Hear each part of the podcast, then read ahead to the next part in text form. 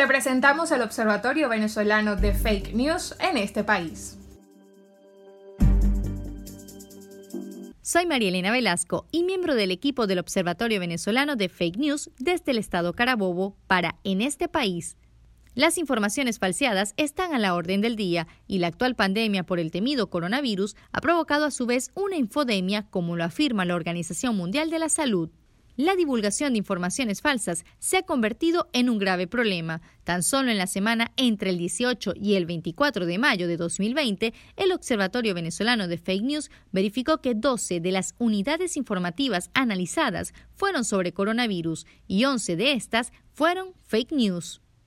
En la región carabobeña, las informaciones falseadas no solo tienen que ver con casos no oficiales de COVID-19 o contagiados causando estragos en medio de la población, también los consejos como gárgaras milagrosas o calor para matar el coronavirus circulan generando alarma, desinformación y mucho temor. Aunque oficialmente no existen cifras de contagiados por COVID-19 en el estado Carabobo, los rumores sobre nuevos casos no se detienen.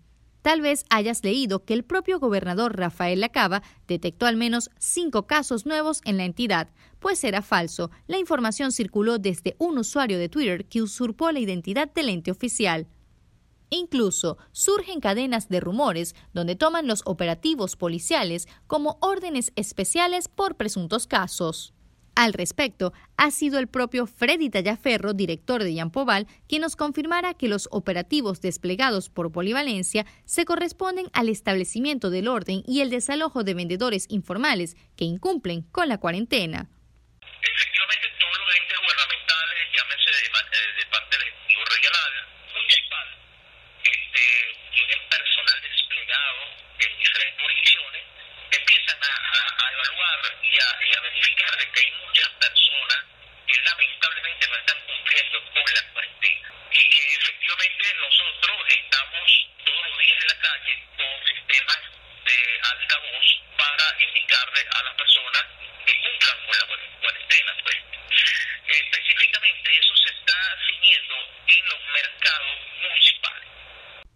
Pero si hablamos de usurpación de identidad e imagen, hasta las instituciones más reconocidas internacionalmente suelen ser utilizadas para la difusión de engaños. Una imagen que utilizaba el nombre de la UNICEF daba la recomendación de que hacer gárgaras con agua tibia y salada mataba los gérmenes de las amígdalas y evitaba que el virus se filtrara a los pulmones. Fue el propio organismo en Venezuela quien a través de un comunicado oficial desmintiera dicho rumor. Y las curas milagrosas no podían faltar en esta ola de rumores. Tal vez hayas escuchado que expertos de Taiwán nos aconsejaban un simple autoexamen que nosotros podemos hacernos cada mañana.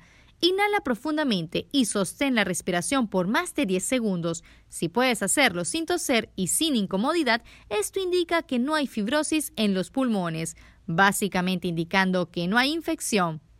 Para ello consultamos con el neumonólogo Francisco Ojeda, quien indicó que ese autoexamen no te da la posibilidad de saber si tienes coronavirus, fibrosis pulmonar u otra infección, porque en el caso del coronavirus se hace una prueba de biología molecular y en el caso de neumonía o fibrosis van acompañados de otros síntomas como fatiga o cansancio.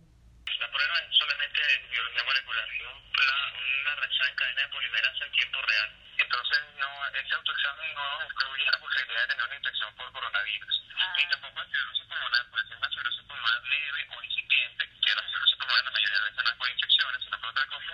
Los síntomas simplemente pueden ser fatiga, falta de aire con el cansancio, pero también ese síntoma puede dar muchas cosas. Entonces, realmente diagnosticarse o hacerse un autoexamen para diagnosticar cirrosis pulmonar es muy difícil. Pero si se trata de tener cuidado con los contenidos falseados, nos encontramos bulos que mezclan algo de verdad y lo disfrazan con algunas mentiras. Esterilizar los alimentos con aire caliente, ¿cierto o falso?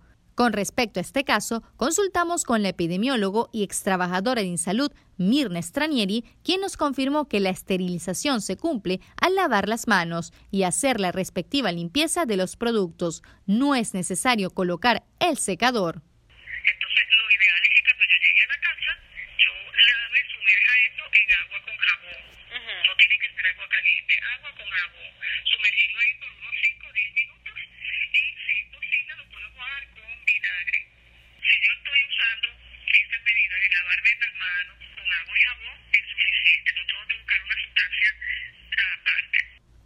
No cabe la menor duda que el coronavirus ha multiplicado las fabricaciones informativas, manipulaciones gráficas, teorías conspiratorias, contenidos intencionadamente descontextualizados y, en definitiva, engaños de todo tipo.